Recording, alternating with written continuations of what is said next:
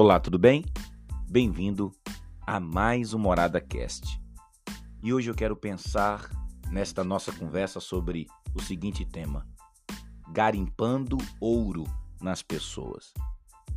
Eu acho incrível porque quando eu olho para Jesus, eu percebo claramente o quanto Jesus tinha a capacidade de olhar para pecadores e sonhar com santos. Ele olhava para além do estado atual de uma pessoa e via exatamente o que ela poderia ser. Jesus sempre investiu valor e propósito nas pessoas e elas se tornavam o que Deus queria que fossem.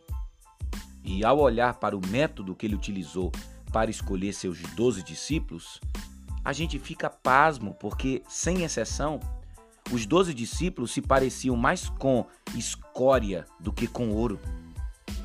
Gente, se eu tivesse no lugar de Jesus, eu acho que eu teria feito outras escolhas.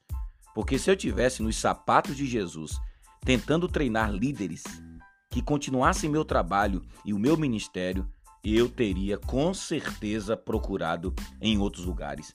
Eu teria ido onde acontecia uma corrida ao ouro. Eu tentaria vasculhar nas principais universidades do mundo ou tentaria encontrar estes candidatos que se tornariam meus discípulos em lugares nos quais a elite se reunia. Mas não foi o que Jesus fez. Ele escolheu os menos promissores. Ele escolheu os improváveis entre os homens e ao instruir e polir esses homens com paixão, algo extraordinário começou a acontecer. E enquanto Jesus caminhava com eles, os discípulos lentamente absorveram o caráter e os atributos de Jesus. Aqui para nós é preciso ser um grande discipulador, um grande líder como Jesus para investir a vida em Zé Ninguém e transformá-los em alguém. É preciso saber fazer o processo da garimpagem. É preciso garimpar ouro nas pessoas. E para tanto, você precisa ser persistente, você precisa ser paciente.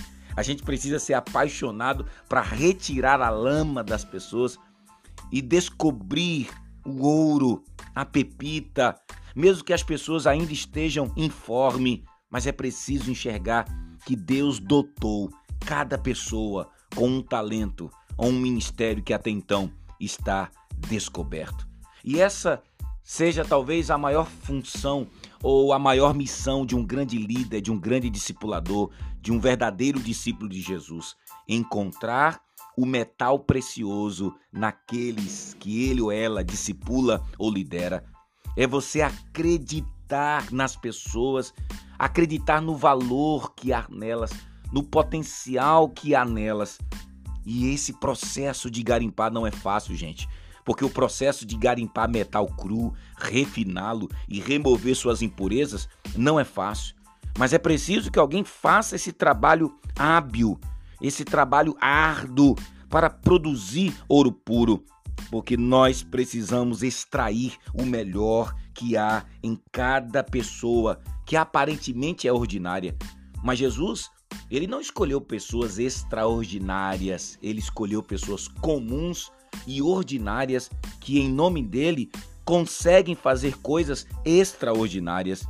E assim como eu e como você, nós precisamos acreditar que Jesus acredita em nós e nós precisamos também acreditar nas pessoas, porque há poder em afirmar o valor do outro.